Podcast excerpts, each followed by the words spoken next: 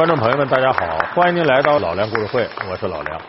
可能在我们从小到大的过程当中啊，不断有人跟你提问，说你知道世界上最聪明的人是谁吗？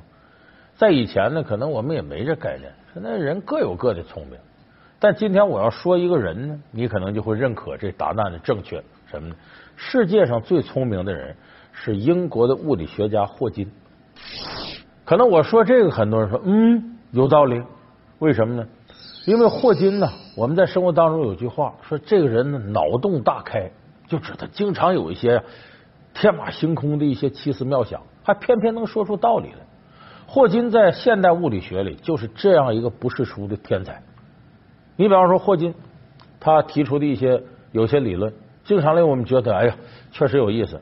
你像他说，不要轻易招惹外星人，世界上肯定有外星人。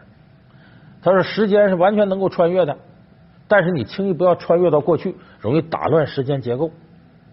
哎，说这地球也就二百年，将来早晚你得移民到太空去。就霍金经常提出这样的理论，尤其他提出来的宇宙大爆炸理论，这是颠覆了传统。物理学界的一些原来的想法和规律，所以霍金呢，他对现代物理学的贡献是非常大的。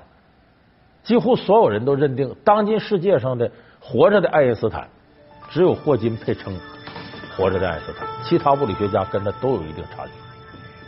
可是我们也知道，霍金这样一个天才，现在浑身上下就几块肌肉能动，说话要依靠机器跟外界交流。可是偏偏这样一个人。在世界范围之内，却显得非常活跃，上了脱口秀节目，呃，参加各种派对酒会，还出版了书籍，还居然那个自己呢，能够对外交流的时候，说出很多有趣又幽默的话。所以，如果你们想对黑洞的内部进行探索，请选一个够大的。人们一直寻找这种质量的小型黑洞。但是至今还没有人找到，这真的很遗憾。因为如果他们找到了，我就会获得诺贝尔奖。完全不像一个刻板的物理学家。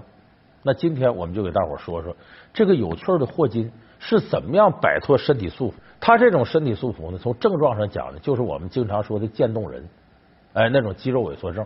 事实上，他从二十一岁得这病到现在七十多岁，他已经把自己困在自己身体里有